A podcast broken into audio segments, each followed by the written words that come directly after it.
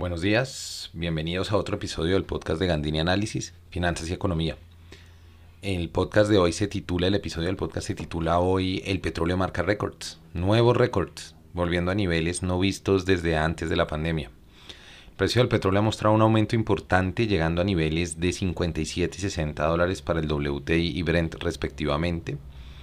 ¿Qué hay detrás de esto? Digamos, lo importante es saber qué fuerzas lo están empujando y adicionalmente qué implicaciones tiene para Colombia. Así que el episodio de hoy lo dedico a hablar un poquito de, este escenario, de qué está pasando, de cómo lo estamos viendo y los impactos que podrían tener esto. Entonces lo primero es notar, me voy a concentrar un poco más en, el, en hablar, voy a hablar del Brent, que es la referencia para Colombia, y adicionalmente porque el Brent está haciendo un, ha llegado a precios por encima de 60 dólares el barril, lo cual es un nivel muy, muy importante, una resistencia muy importante en ese mercado. Entonces llegar a ese nivel, la última vez que estuvo en ese nivel, alrededor de los 60 dólares por barril, fue el 24 de enero de 2020. Entonces es importante tener en cuenta que está pasando por unos niveles importantes. Podemos ver, digamos, si, si, si uno ve el gráfico de 5 años, vemos que tuvimos la marcada caída desde enero en adelante, digamos, febrero, marzo, todas esas caídas que vimos por, por el efecto inicial de la pandemia. Desde antes de esa caída no veíamos niveles del Brent como por, precios del Brent como por estos niveles. ¿Qué sucede? Digamos que el mercado del petróleo es un mercado, es un commodity que se usa para diferentes cosas es un mercado que se mueve por oferta y demanda. En el lado de la demanda tenemos pues las economías. Cuando las economías se activan, en especial por ejemplo China es un gran consumidor de petróleo en el mundo, eh, eso incentiva la demanda. Lo que hemos tenido son contracciones de demanda en el mercado seguidas de excesos de oferta. Entonces digamos que por el lado de la oferta tenemos a la OPEP, a la OPEP Plus o la OPEP más, que incluye a Rusia, a México, a Canadá, a otros aliados, y en algunos niveles, digamos, ahí obviamente también está un jugador muy importante de Estados Unidos con todo su, em, su, eh, su sector de shale oil. Entonces, por ese lado son los oferentes o los productores y por el otro lado tenemos los demandantes que suelen ser pues las economías en general, es una buena medida. Entonces, lo que nos pasó en 2020 fue una contracción de demanda y una combinación con exceso de oferta, eso hizo que los precios del Brent llegaran a niveles de 19 dólares, por debajo de 20 dólares que nunca lo habían hecho en su historia desde que existe este contrato. Este contrato inició en 1988 y desde que existen estos contratos de futuro de Brent no, no, nunca había llegado a ese nivel. Ahora, ¿qué es lo que hemos estado viendo? Digamos que lo que es interesante también ver es que el precio del Brent consistentemente ha ido subiendo desde noviembre. No es una coincidencia que ese sea el momento en el que se anunció la vacuna y empieza, digamos, como todo este optimismo. Lo que hemos notado en los últimos tal vez siete días en las últimas semanas, es un aumento consistente mucho más marcado del precio del Brent. ¿Qué factores impulsan esa, esa movida que lo tiene por encima de 60? Por supuesto, factor inicial, optimismo sobre la vacuna, combinado con una reducción al mismo tiempo del aumento de casos globales, digamos que ya haber superado, digamos, como este, este segundo pico de la pandemia también incentiva o por lo menos hace que los inversionistas tengan una expectativa de un mayor, em, un mayor, como una mayor apertura de nuevos sectores de la economía, un mayor crecimiento de todo, de todo esto. Entonces, pues, eso que implica, pues, que cuando las economías empiezan a reactivar, por supuesto, reactivan la demanda de petróleo y al reactivar la demanda de petróleo, pues va a subir el precio. Entonces los inversionistas tratan como de adelantarse a ese tipo de cosas y tratar de comprar barato ahora. Y eso empieza a empujar el precio hacia arriba.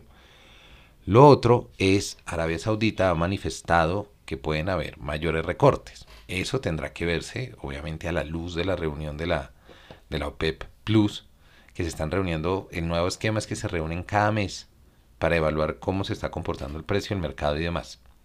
Entonces hay que ver cómo, cómo la cohesión se mantiene y si, y si se continúan teniendo estos, estos recortes.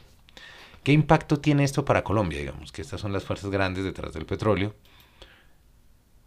En esencia, en Colombia vemos un impacto por dos lados. El primero es en las cuentas fiscales. Por ejemplo, la, columna de, esta semana en la revista Semana eh, que, voy a, que sale mañana, hablas un poquito sobre el informe de política monetaria de enero del banco, que incluye las expectativas de crecimiento. Si vemos en ese informe las cifras que tienen, por ejemplo, ellos maneja, el banco maneja una expectativa de 53 dólares en promedio para el petróleo Brent en 2021, o sea, este año. Entonces, cualquier cosa que esté por encima de ese promedio y se mantenga sostenido, o sea, que, que en promedio quede arriba, ¿no? no que sea un pico que tengamos un día y estuvo, sino que en promedio se mantenga arriba de valores que se tienen, por ejemplo, en las proyecciones o valores que se tiene seguramente el Ministerio de Hacienda para todas las cuentas fiscales, pues va a ser algo que nos va a beneficiar, por supuesto. Y el otro componente que tenemos, muy marcado también, es en el mercado cambiario que muestra, el mercado cambiario muestra una alta concentración de exportaciones de crudo. Entonces, como tiene esa alta concentración, hace que seamos muy sensibles a cambios en el, en el petróleo. ¿Eso qué implica? Mayor precio del crudo implica que entran más dólares. Me están pagando más dólares por los mismos barriles. ¿Eso qué hace? Pues que tenga una mayor oferta de dólares en el mercado y hace que caiga la tasa de cambio. Ese es el efecto inverso. Sube el precio del petróleo, cae tasa de cambio. Es un efecto estructural y de nuevo, tiene que ser algo sostenido, no son picos de precios que tengamos. Entonces hay que ver cómo eso se va comportando con lo demás. Digamos que eh, esos son dos componentes clarísimos que tenemos siempre alrededor de, de todos estos movimientos del precio del petróleo. Ahora, ¿qué es importante tener en cuenta aquí como para concluir? Lo que les venía diciendo, hemos tenido picos de precios del petróleo, han pasado, los hemos visto anteriormente. Entonces, lo que hay que ver es si esta vez el componente de optimismo que provee la vacuna no está sobredimensionado, sino que, que en realidad hay una reactivación económica que puede hacerlo más duradero. Podemos, digamos, ya, ya se está empezando, ya se están empezando los planes de vacunación en diferentes países del mundo, en diferentes regiones y ver cómo esto va funcionando, por supuesto, va a ser algo que va a ser crucial para ver si se sostiene este nivel de optimismo del precio. Otro componente muy importante que tenemos que tener en cuenta, para no cantar victoria todavía, es qué tan cohesionada está la OPEP Plus, la OPEP más, que ya hemos visto que ha tenido fricciones, Rusia, Arabia tuvieron fricciones más o menos en, en hace un año, realmente como a finales de febrero, principios de marzo, eh, que fue parte de lo que hizo como una guerra de precios entre ellos, que hizo caer el precio del petróleo. Entonces, toda esta cohesión de la OPEP es muy importante ver y ver, digamos, qué papel puede jugar Estados Unidos ahora que está Joe Biden dentro de todo este, este, este factor. Digamos que uno puede hablar de tres grandes eh, jugadores, que está Estados Unidos, está los aliados de la OPEP y está la OPEP. Entonces, digamos que todos se alinean en algún nivel con esos. Entonces, pues ver esa cohesión y ese nivel que haya entre, entre todos, pues es algo que es absolutamente crucial que tengamos en cuenta. No olviden que pueden seguir el informe semanal, Market Update, tres datos a seguir, lo publico cada lunes en Gandini Análisis, lo publiqué ayer.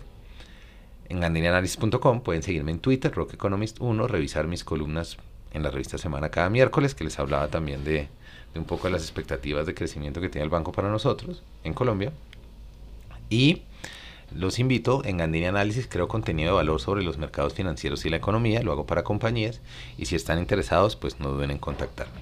Nos estamos oyendo el resto de la semana. Gracias.